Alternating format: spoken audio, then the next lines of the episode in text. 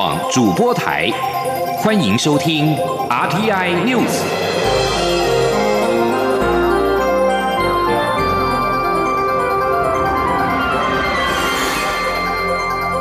听众朋友您好，欢迎收听这节央广主播台提供给您的 RTI News，我是张顺祥。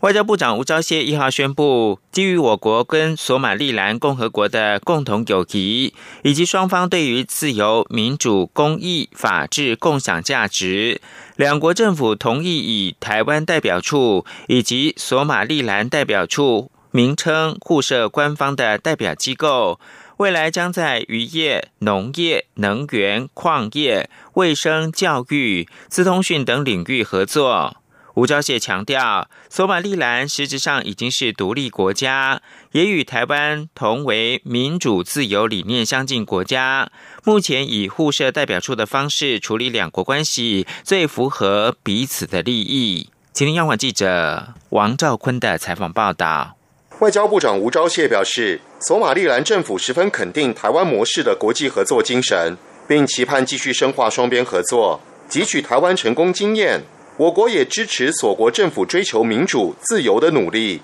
乐愿透过能力建构及国合会合作机制，在所国推动嘉惠于民的发展计划，并以踏实外交的原则彰显我国际友爱的精神。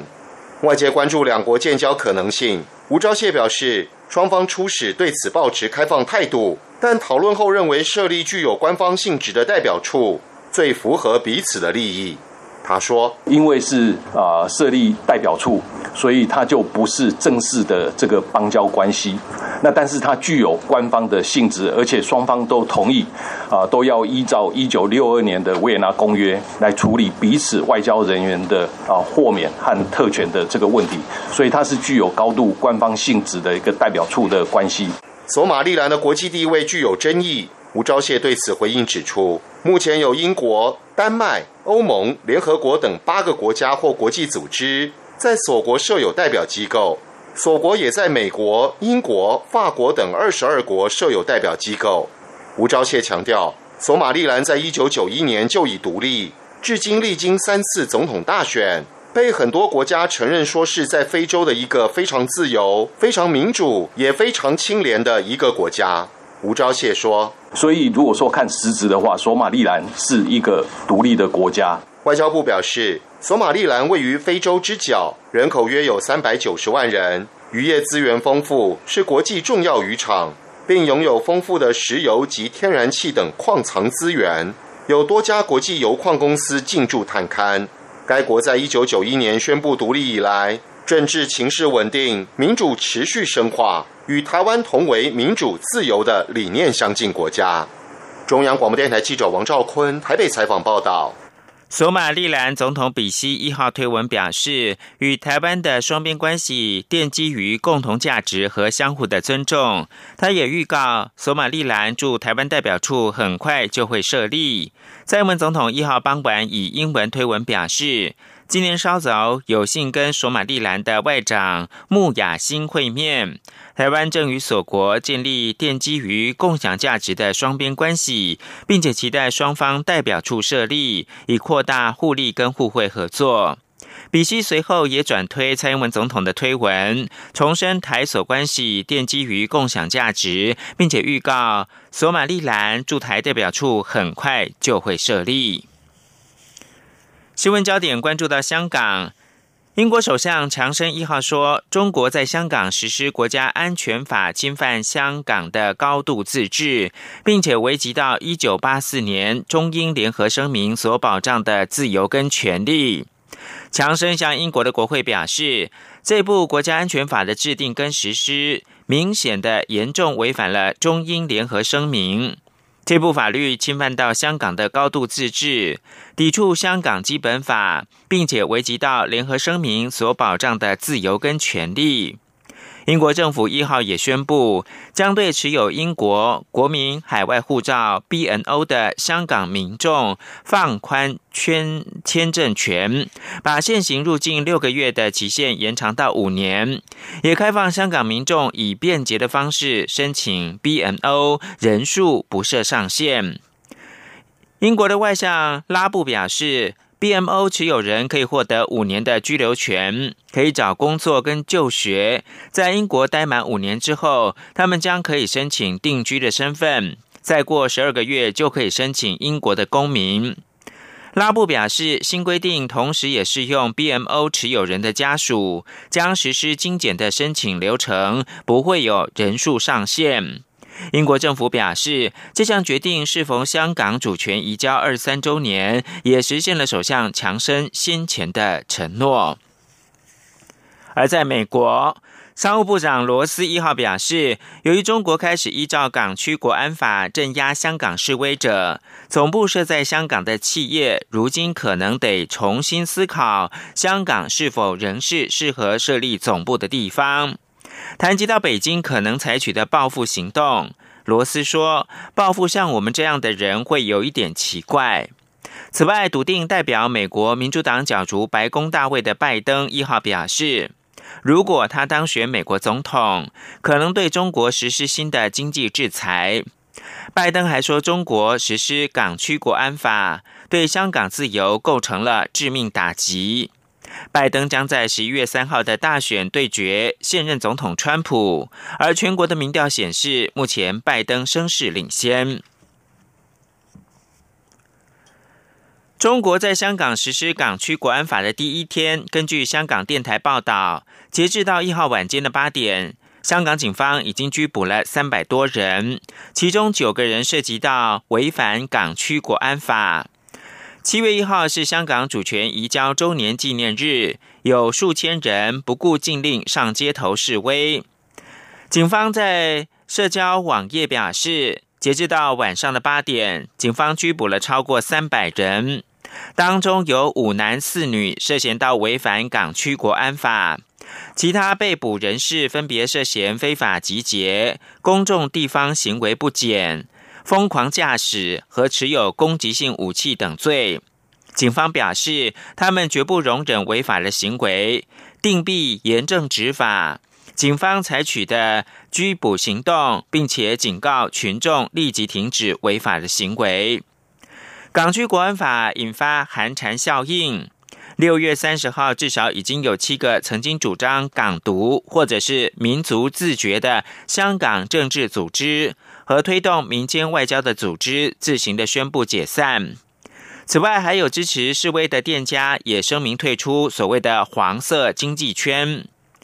综合媒体报道，六月三十号，中国人大常委会通过港区国安法之后，曾经主张民主自觉和香港众志当天下午宣布解散，其核心成员黄之锋、罗冠聪跟周庭更是宣布退出。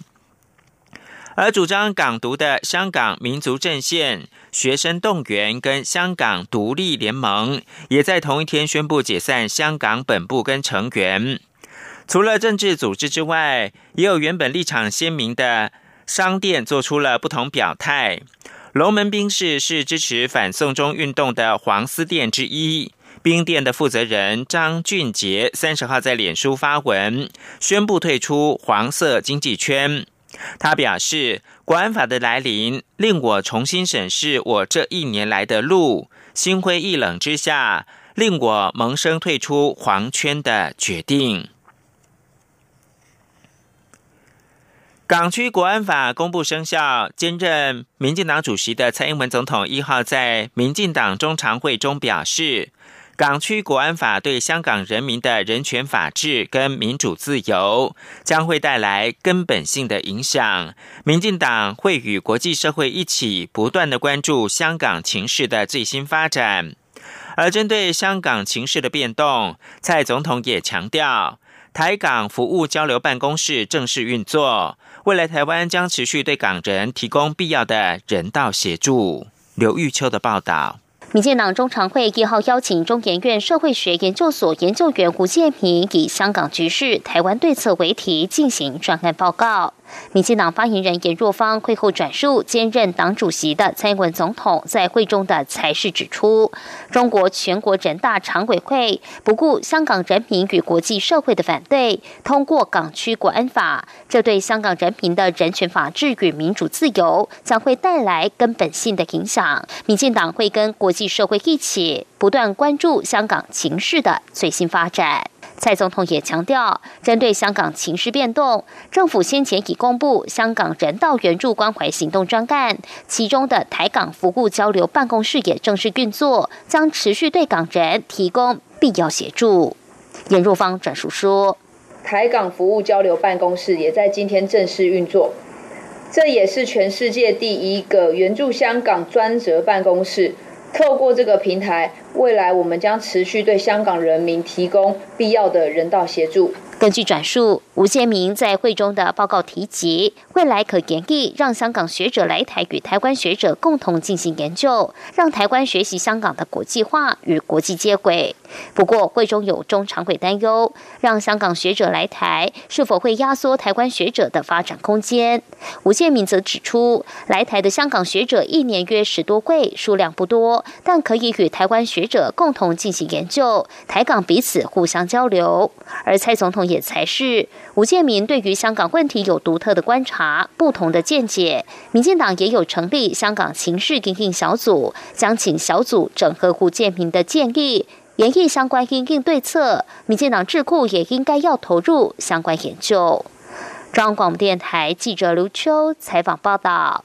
港区国安法公布生效，民进党的副秘书长林非凡一号表示，陆委会已经正式成立台港服务交流办公室，这是援助港人工作新的起点，而不是据点。林非凡提醒，港区国安法的实行，不只对香港人造成影响，也对台湾人造成影响。要到香港旅游、从事商业或者是其他活动的国人，要特别注意自己的安全。针对港区国安法生效实施，国民党主席江启臣一号呼吁中共当局将国安法的权利还给香港，尊重香港司法的高度自治。他也坚持反对管辖权扩张的条文，要求政府应该穷尽一切可能保障台湾人民的基本权利跟人身的安全。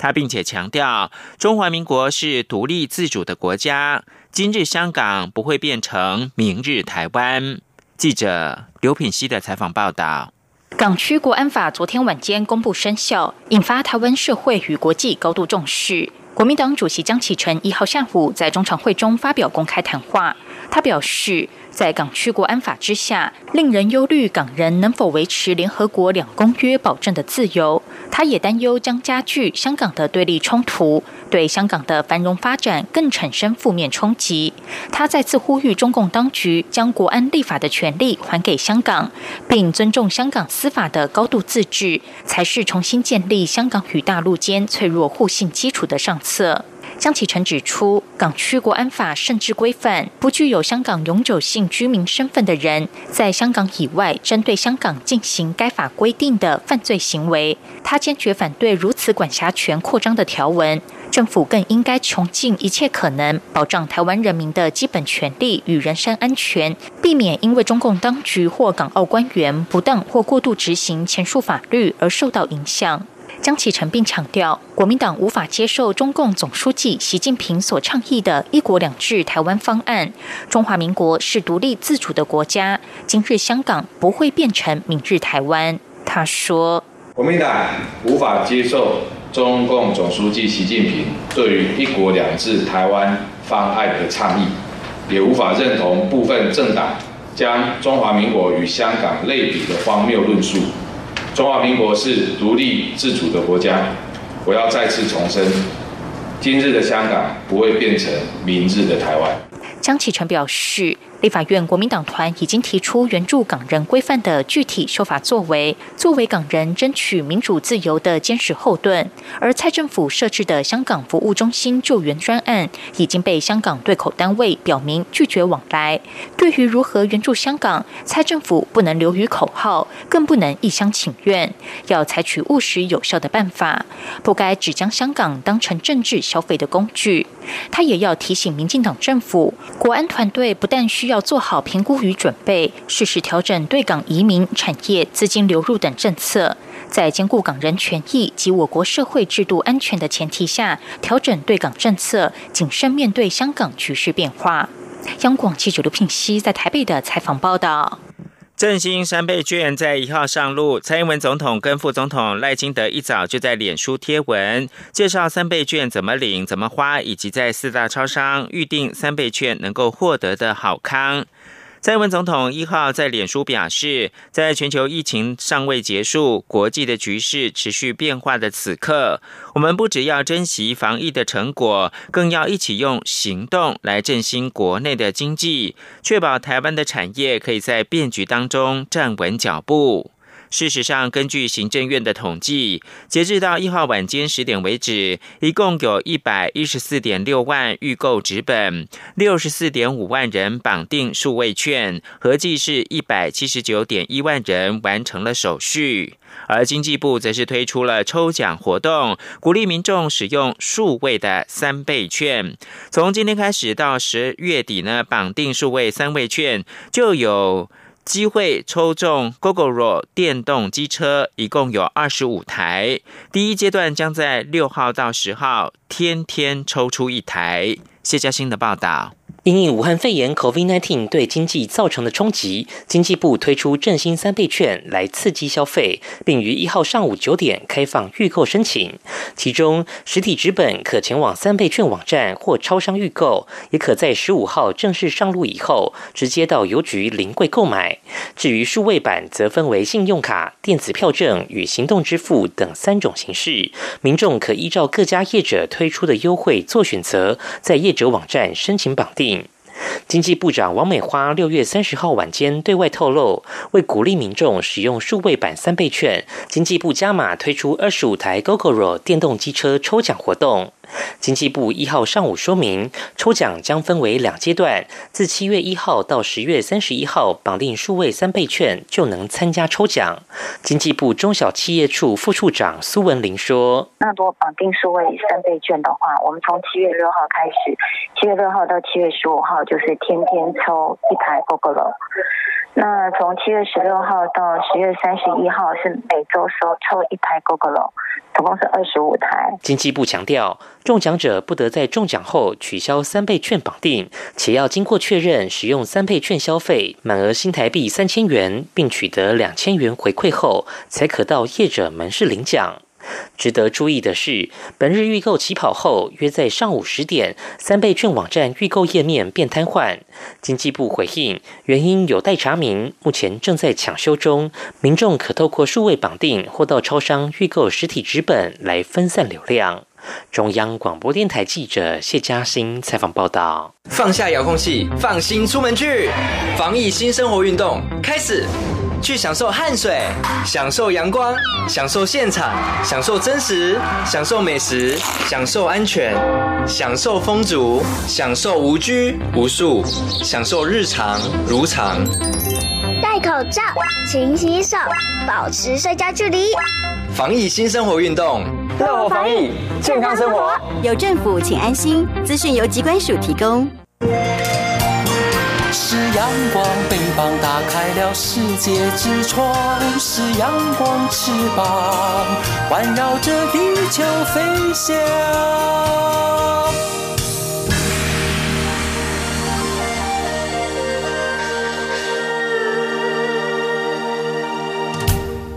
现在是台湾时间清晨的六点四十八分，我是张顺祥，继续提供新闻。世界卫生组织在一号表示，二零一九冠状病毒疾病疫情在全球加速的扩散，过去一周每天的新病例超过十六万件，而且疫情爆发之后记录到的所有确诊病例，超过一半都是在六月出现。COVID-19 至今已经在全球夺走超过五十一万人的性命，已知确诊人数超过过了一千零五十万人。世卫本周稍早警告，这波冠状病毒大流行距离结束还很遥远。谭德赛重申，采取全面性的做法才是遏制病毒的最好方式。他说，一些国家实施追踪接触者隔离、保持社交距离，或者是戴口罩等多种的防疫措施。这些国家已经抑制住了疾病的传染，拯救了人命。谭德赛表示，仍然是为非常忧心，看到有些国家并没有运用所有可以用的工具，而是采取片面做法。这些国家眼前还有很长、很艰难的路要走。法新社会整的官方数据显示，截至格林威治标准时间一号的十九点，也就是台湾时间二号凌晨三点，全球至少五十一万两千三百八十三人死于 COVID-19，而确诊病例数超过了一千零五十六万四千零五十例。中央流行疫情指挥中心一号宣布，将辽国、柬埔寨列为疫情低风险国家。教育部在晚间表示，将发文各大专校院，能够让辽国跟柬埔寨的应届毕业境外生优先的提出返回台湾就学申请。初步统计，这两国尚未返台的学生有三十个人，其中四个人是应届毕业生。教育部表示，截至到一号下午的五点统计，一共核准了两百五十七名境外生来台湾。其中，今天二号预计有八十二个人会入境，是开放至今人数最多的一天。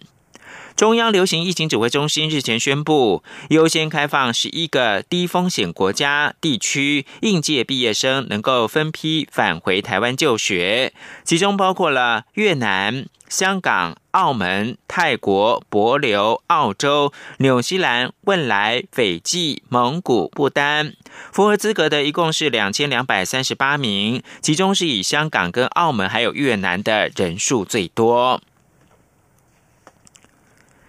考量各国疫情变化，中央流行疫情指挥中心一号宣布，COVID-19 武汉肺炎疫情低风险国家增列辽国跟柬埔寨，而中低风险国家则是增列斯里兰卡。换句话说呢，如果是从辽国、柬埔寨跟斯里兰卡入境的商务人士，入境的时候可以提出缩短居家检疫时间申请。央广记者肖兆平报道。随国内疫情平稳，中央流行疫情指挥中心也提出有关松绑边境管制的短期商务人士入境申请缩短居家检疫作业规范。相关规范提到，出发地为指挥中心公告的低感染风险或中低感染风险国家地区的短期商务人士，可申请缩短居家检疫时间。指挥中心先前公告，低感染风险国家地区为纽西兰、澳洲、澳门。博琉、斐济、文莱、越南、香港、泰国、蒙古、不丹；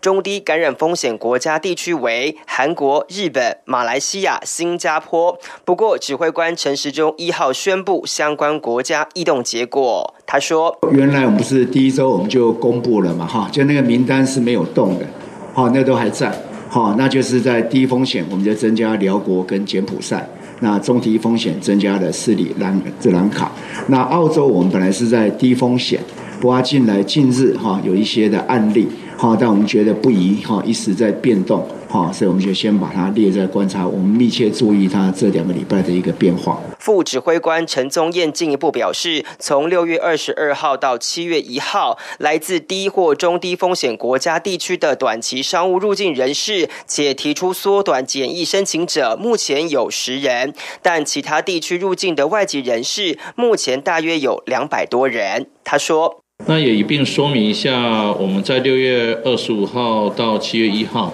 有关于这个呃教育部所开放开放的港澳跟外籍的学生的部分，目前入境的人数呢是二十一位。那这个外籍人士，我们。非在这个低风险跟中低风险国家以外的，哦，就是一样，要是入境要减负 PCR 检测三天内的 PCR 检测，那一样要入境居家检疫十四天的部分有两百二十三位入境。至于中国大陆学生或是陆配子女的入境问题，陈时中解释，目前主责单位分别由陆委会跟教育部处理，指挥中心会适时提供防疫建议。中央广播电台记者肖照平采访报道。中央流行疫情指挥中心的指挥官陈时中表示，为了做好下半年的防疫工作。政府不仅持续的整备医疗跟检疫量能之外，在疫苗的部分也持续的投入协助。除了编列研发的经费协助厂商研发之外，也会关注国际的发展，适时的采购。劳动基金运用局在一号公布最新的收益数，劳动基金四月份大赚新台币千亿元，整体规模来到四兆三千零六十一亿元，也让亏损金额缩小到两千九百五十四点五亿元，收益率衰退百分之六点九七。劳金局表示，全球 COVID-19 疫情趋缓，使得股市回神，四月的收益回升，但未来仍需观察全球疫情发展以及美中贸易战等两大不确定的因素。目前五月表现虽低于四月，但仍然是算反弹，期盼下半年整体的基金能够损益两平。而截至到五月底为止呢，累计亏损新台币是两千两百四十六亿元，收益率负百分之五点二九。但是因为疫情趋缓了，投资收益也逐步回升。五月的单月收益回升是七百零七亿元。记者杨文军的报道。劳动基金运用局指出，截至今年五月底止，整体劳动基金规模为四兆三千四百二十八亿元。今年受到武汉肺炎疫情影响，一到五月累计报酬为负两千两百四十六点七亿元，收益率负百分之五点二九。劳动基金运用局副局长刘丽如表示，劳动基金目前一到五月的收益虽然是负值，但因为资金宽松，各国提出刺激经济措施。因此，劳动基金单月收益四月及五月都接连回升一千七百五十八亿元及七百零七亿元，六月看起来也会回升，下半年可以乐观看待。他说：“所以呢，即使现在你看到你现在当下可能看到的一些状况，哎，觉得好像不是很 OK，可是因为金融市场是往未来来看。”好，所以它并不是看现在，所以看起来这个状态应该是会往正面的方向，而且会回温的现象来走。观察各基金报酬率，规模最大的新制劳退基金收益率为负百分之五点四三，旧制劳退基金为负百分之六点五九，劳工保险基金、旧保基金、职灾保护专款及金欠工资垫偿基金收益率分别为负百分之四点五二、百分之零点五八、百分之零点三六及负百分之零点二九。另外，受卫生福利部委托管理的国民年金保险基金收益率为负百分。之四点三七。中央广播电台记者杨文君台北采访报道。大学指定科目考试将在三号开始登场，各个考场也将依照不同的考试起始日，分别在今天跟明天下午开放考生查看市场的座位安排。大学入学考试中心表示，今年一共有四万三千多名的学生报考，所有人进考场都要量体温，而且要全面戴口罩应试。需要进行居家隔离或者是检疫的学生，将统一在七月二十到二十二号补考。国际新闻：俄罗斯就宪政改革举行的全民公投，根据近三成投票所一号的开票结果，俄国人压倒性的支持修宪，允许已经掌政二十年的总统普廷有机会延长统治俄国到二零三六年。法新社报道，中央选举委员会表示。在结束长达六天的投票作业之后，近三成投票所回报结果显示，百分之七十四的选民支持宪改。美国国防部一号表示，空军一架 F 十六战机在南卡罗来纳州进行训练任务期间坠毁，驾驶身亡。这已经是美国空军不满两个月以来第四起的严重事故。法新社报道，肖空军基地发布声明表示，战机在六月三十号下午的十一点三十分，也就是格林维治时间的一号三点三十分左右落在这个基地。声明并没有提到驾驶员在战机坠毁当下正在进行训练任务，但声明没有提及到坠机的原因。肖空军基地是位在查尔斯顿北方大概一百六十公里。以上新闻由张顺祥编辑播报。Música